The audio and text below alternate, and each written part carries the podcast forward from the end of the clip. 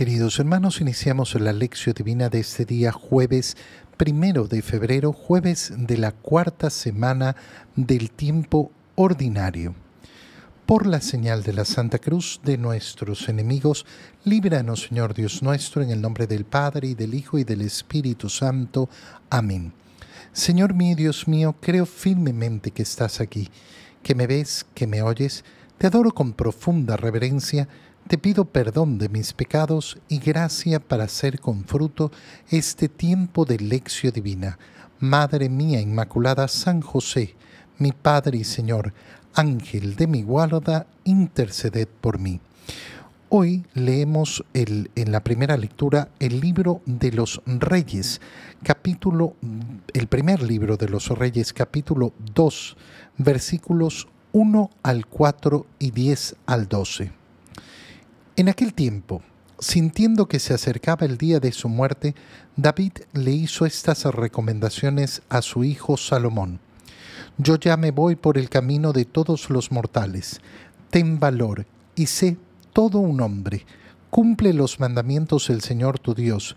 Camina por sus sendas y observa sus preceptos, órdenes, decretos e instrucciones, tal como están escritos en la ley de Moisés si haces esto, tendrás éxito en todas tus empresas y el Señor cumplirá la promesa que me hizo al decirme, si tus hijos me son fieles a mí, el Señor, y cumplen sinceramente mi voluntad, con todo su corazón y con toda su alma, no te faltará un descendiente en el trono de Israel. Cuando el rey David murió, lo sepultaron en la llamada ciudad de David reinó sobre Israel durante cuarenta años, siete en Hebrón y treinta y tres en Jerusalén. Su hijo Salomón lo sucedió en el trono y su reino se consolidó. Palabra de Dios. Como vemos, eh, después de haber leído el primer libro de Samuel y el segundo libro de Samuel y haber conocido la historia de el gran rey David, ahora llegamos en el libro de los reyes, en el primer libro de los reyes, al final de su vida, al final de su existencia. Es importante recordar eh, ese camino que se ha seguido donde el pueblo de Israel ha pedido a Dios eh, tener un rey Em, como los demás pueblos. Y han tenido primero a Saúl y después eh, a David, habiéndoles advertido lo que, lo que iba a suceder con los reyes, es decir, que los iban a oprimir y que iban a hacer muchas injusticias con ellos. Saúl se convirtió en, eh, un tirano que el Señor le quitó, eh, le quitó el aprecio y lo descartó como rey y por eso eligió a David. Pero hemos visto que David también, junto con muchas manifestaciones gigantes y enormes, también ha estado lleno de pecados y de errores. Lo mismo va a suceder con su hijo Salomón, a pesar de las bellas indicaciones que le da su padre. Eh, lo que leemos, eh, lo que leemos en esencia eh, en ese momento en el primer libro de los Reyes es el testamento de David para su hijo Salomón. Eh, ese hijo que va a ser el encargado de construir el templo de Jerusalén, ese que no podía construir David, pero que dejó todo listo para que lo construyera, eh, para que lo construyera su hijo.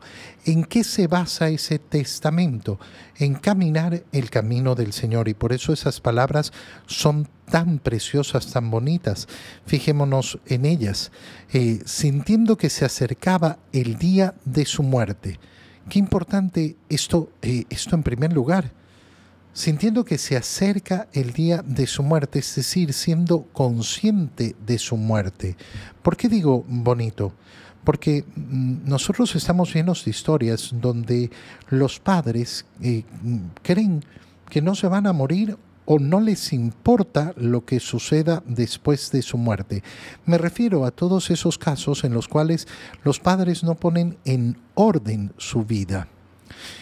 Fíjate cuántas peleas familiares existen por eh, las herencias, por no haber puesto claridad en las herencias. Cuántos problemas familiares existen porque de repente aparecen tantas situaciones que la familia no conocía que no tenía claro sobre sus padres, incluso eh, em, eh, hijos fuera del matrimonio que no sabían ni siquiera que existían. Eh, ¿Qué ocurre en el corazón de un hombre, de una mujer, que no dejan las cosas en orden? Bueno, que no les importa, que no les importa lo que vaya a ocurrir a futuro y eso es, eh, eh, eh, es, un, es una manifestación clara de la falta de amor. Oye, yo he conocido personas que dicen, no, no, es que yo voy a vivir hasta los 90, 95, todavía tengo tiempo, como si fueran de verdad propietarios y dueños del tiempo que tienen en el mundo. Y entonces dicen, no, después, después, después pongo en orden. O peor todavía, eh, con tanta vagancia en su corazón, eh, con tanta pereza en su corazón, que no quieren poner en orden sus, eh, sus situaciones y su vida. ¿Por qué? Porque dicen, ah, que se arreglen los que quedan. Es decir, que se maten entre ellos. Bueno, esto es una manifestación clara de, eh, la, eh, de, la, falta de amor. Eh, poner en orden las cosas sabiendo que yo me voy a morir. Ser consciente de esto en primer lugar. Continúa David y le dice a su hijo estas recomendaciones. Yo ya me voy por el camino de todos los mortales. Es decir, soy consciente de que me voy soy consciente de que no me voy a quedar aquí. Ten valor y sé todo un hombre. ¿Qué significa ser todo un hombre? Bueno, ser todo un hombre significa, en definitiva, ponerse los pantalones y reconocer la responsabilidad y aceptar la responsabilidad de mis acciones. Cuando hablamos de hombría y no hablamos de esto, eh, no estamos hablando de hombría. Si para una persona la hombría se manifiesta en su, eh, en su capacidad de estar con muchas mujeres o de maltratar a las mujeres o de ser el que eh, manda y que todos me tienen que obedecer, bueno, ese, ese no, no, no tiene claro lo que es la hombría. La hombría es en primer lugar la capacidad de asumir la responsabilidad de mis acciones, la responsabilidad de mi vida. Si no hay eso, si yo, por ejemplo, soy incapaz de reconocer mis culpas, no, no, no, no, yo no, yo no soy culpable de nada. Eh, eh, la culpa es de otros, la culpa es de otros, no, yo, yo, yo, yo siempre he hecho todo bien. Bueno, ese no es un hombre. Ese no es un hombre, no, no, no, no se ha puesto los pantalones para reconocer sus culpas, para aceptar su responsabilidad y aquel que no acepta su responsabilidad demuestra una profunda inmadurez. ¿Por qué? Porque aquellos que están llenos de justificaciones son los niños. Los niños son aquellos a los cuales tú les dices, ¿por qué le pegaste a tu hermano? Porque él me pegó primero. Siempre van a buscar la culpa en otro. El hombre, en cambio, maduro es el que acepta la responsabilidad de sus actos. En segundo lugar, cumple los mandamientos del Señor tu Dios, camina por sus sendas y observa, y fíjate bien en este listado, sus preceptos, órdenes, decretos e instrucciones. Es decir, no solo se trata de cumplir los mandamientos, porque el Señor también ha, eh, ha, dado preceptos, órdenes, decretos e instrucciones. Es decir, la ley de Dios está compuesta no solo de los diez mandamientos, sino de una serie de instrucciones. Eh, ¿Qué es lo que está diciéndole David? No vayas a elegir solo una parte no vayas a elegir solo una parte, como lamentablemente sucede a muchos que dicen, no, bueno, yo, yo, yo cumplo esto. Sí, sí, estás cumpliendo una parte, pero no estás cumpliendo todo. Si no estás cumpliendo todo, no, no, no estás cumpliendo con la ley del Señor. Y la ley del Señor tiene que ser cumplida en su totalidad. No, no en, una, eh, en una, parte. Eh, cumple los mandamientos, camina sus, eh, sus sendas. ¿Por qué? Porque, em, perdón, en segundo lugar, tal y como están escritos en la ley de Moisés tal y como están escritos en la ley de Moisés. ¿Qué quiere decir, qué quiere decir esto? No de acuerdo a tu conveniencia, no de acuerdo a tu conveniencia, sino como están escritos en la ley de Moisés. Qué bonito es esto para salir de esa falsa interpretación que podemos tener nosotros. Em, eh, y entonces le dice, si haces esto, tendrás éxito en todas tus empresas. Y el Señor cumplirá la promesa de que, eh, de que eh, si, mis, tus hijos me son fieles, entonces siempre habrá, habrá mi compañía. no faltará entonces un descendiente en el trono de Israel que venga de ti. Es decir, el descendiente de David va a depender de ese cumplimiento de la ley que hagan sus hijos. Esto no va a ocurrir y por eso esa dinastía de David se va a romper. No van a seguir gobernando Israel. No va a ser una dinastía que se extienda, se va a quebrar y por eso esos descendientes de David van a quedar eh, a un lado en el pueblo de Israel hasta la llegada de nuestro Señor Jesucristo, eh, que será el que consolide ese verdadero reinado. En el Evangelio, leemos el Evangelio de San Marcos, capítulo 6, versículos 7 al 13. En aquel tiempo llamó Jesús a los doce. Los envió de dos en dos y les dio poder sobre los espíritus inmundos. Les mandó que no llevaran nada para el camino, ni pan, ni mochila, ni dinero en el cinto, sino únicamente un bastón, sandalias y una sola túnica. Y les dijo, cuando entren en una casa, quédense en ella hasta que se vayan de ese lugar.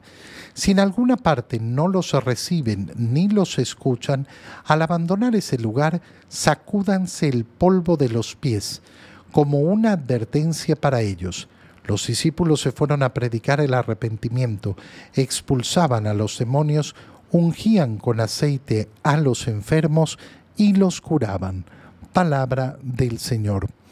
Después de que el Evangelio de San Marcos nos ha mostrado lo que sucedió cuando Jesús fue a Nazaret y cómo fue, eh, cómo no fue aceptado por los suyos, cómo no fue bien recibido, y nos decía eh, Jesús se extrañaba de la falta de fe de estos hombres. San Marcos nos cuenta en su Evangelio cómo Jesús hace el primer envío misionero a sus doce apóstoles. El primer envío no va a ser a los discípulos en general, sino a esos doce que entre sus discípulos ha escogido. Eh, y por eso nos dice, llamó a los doce y los envía de dos en dos. Primera parte importantísima. ¿Por qué los envía de dos en dos? ¿Por qué no los envía, eh, no los envía de otra manera? ¿Por qué no los envía eh, uno por uno? Bueno, es importantísimo esto. ¿Por qué? Porque eh, esa evangelización no va a realizarse en soledad. Fíjate cómo esta pequeña idea se une a lo que leíamos en la primera lectura. ¿Por qué? Cumple los mandamientos del Señor, todos sus secretos, todas sus eh, instrucciones, eh, todas sus disposiciones, de acuerdo a lo que está escrito en la ley de acuerdo a lo que está escrito, no de acuerdo a tu conveniencia, no de acuerdo a tu interpretación. El hecho de enviar de dos en dos, ¿qué es lo que, eh, qué es lo que señala?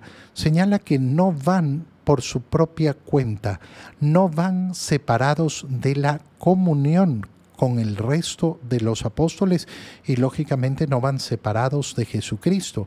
Esto se va a volver importantísimo para entender que cuando yo predico el Evangelio no voy a predicar lo que a mí me gusta, lo que a mí me da la gana, lo que a mí me parece. Eh, uno de los temas que siempre tratamos en la formación de catequistas, por ejemplo, es recordar esto. No, es que yo soy el profesor de catequesis y yo tengo a cargo y hago lo que quiero. No, no hago lo que quiero. Hago el programa de catequesis de acuerdo a cómo está establecido. Enseño la doctrina de la iglesia. Eh, a mí me ha pasado toparme con catequistas que eh, le enseñaban a sus niños cosas contrarias a la fe.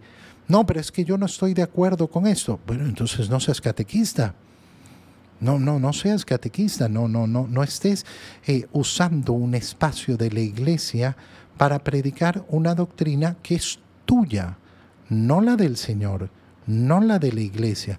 No, pero es que eh, a mí me parece, sí, sí, anda y funda tu iglesia, anda y haz lo que quieras, convoca a las personas, seguro tendrás seguidores. Porque en este mundo cualquiera tiene seguidores, la gente está dispuesta a seguir cualquier cosa.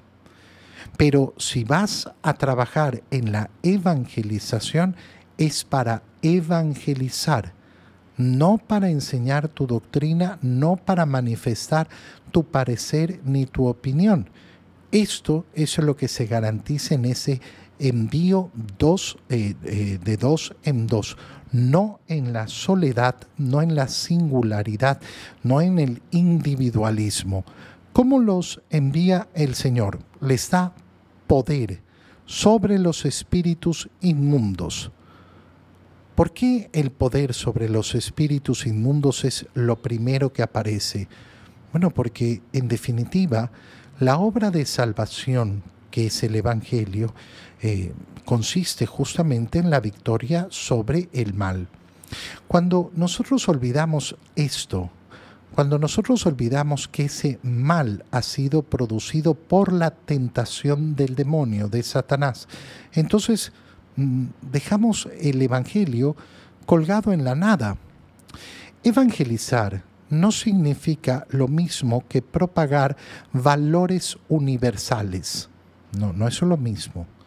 Hay muchas personas que quieren convertir el Evangelio en valores universales de la ONU. Bueno, e, eso no es el Evangelio. Sobre todo tomando en cuenta que hoy en día muchos de esos llamados valores universales son contrarios a la fe. No, no son lo que nosotros creemos. Y nos han convencido que, bueno, es que se trata de crear eh, un mundo donde eh, todos eh, seamos buenos unos con los otros y donde haya justicia, igualdad. Hermano mío, las cosas bellas son cosas bellas, pero el camino del Evangelio es luchar contra el demonio y sus tentaciones. Y esta es la primera potestad que se le da a los doce para evangelizar. Se los envía con el poder sobre los espíritus inmundos. ¿Significa esto el poder de exorcizar? No, no significa solamente el poder de exorcizar. Mira, la mayor parte de la lucha contra el demonio no se realiza en los exorcismos. La mayor parte de la lucha contra el demonio se realiza justamente en la predicación de la palabra. Ahí donde se anuncia la palabra de Dios y resplandece la luz de Cristo, es donde el demonio es eh, ahuyentado, donde huye, donde es quitado. Entonces la primera potestad sobre los demonios no es porque tengamos un poder especial para sacar demonios, sino porque tenemos en nuestra boca la palabra de Dios que es la que vence en primer lugar al demonio. Les manda además que no lleven... Eh, que no lleven nada para el camino, eh, ni pan, ni mochila, ni dinero en el cinto, sino únicamente un bastón, sandalias y una sola túnica. ¿Por qué? Porque la evangelización se tiene que hacer basado en la confianza en Dios. Si no hay esa confianza, entonces no va a haber evangelio. No, pero es que yo tengo que asegurarme de... No, no, ya lo veíamos el día de ayer. Eh, no, no voy a tener seguridades. No voy a tener seguridades. Eh, y qué bonito es entender que cuando uno quiere caminar el camino del Señor, tiene justamente que abandonar la pretensión de tener todo asegurado en este mundo. Cuando entren en una casa, quédense en ella hasta que se vayan de ese lugar. Si en alguna parte no los reciben ni los escuchan, al abandonar ese lugar, sacúdanse el polvo de los pies como una advertencia para ellos. ¿Por qué no cambiar de casa? Para que los discípulos anden buscando, uy, pero es que esta casa tiene mejor comida, esta casa está mejor, esta casa no sé cuánto. No, no, llegaron a una, los recibieron, agradezcan lo que tienen y no anden mirando para otro lado. Eh, y si no los reciben, no se hagan líos, No se hagan problema, no, no, no, no busquen la guerra. Hoy en día hay muchos católicos que viven con su corazón en guerra y en guerra dentro de la iglesia, viendo la maldad y los malos y los que nos están atacando y lo que nos están destruyendo en todos lados. Ten cuidado, ten cuidado si vives en guerra. Yo vivo en guerra contra el mal, vivo en guerra contra el demonio, pero no vivo en guerra contra los otros. No vivo en guerra contra los seres humanos, no vivo en guerra contra mis hermanos en la iglesia.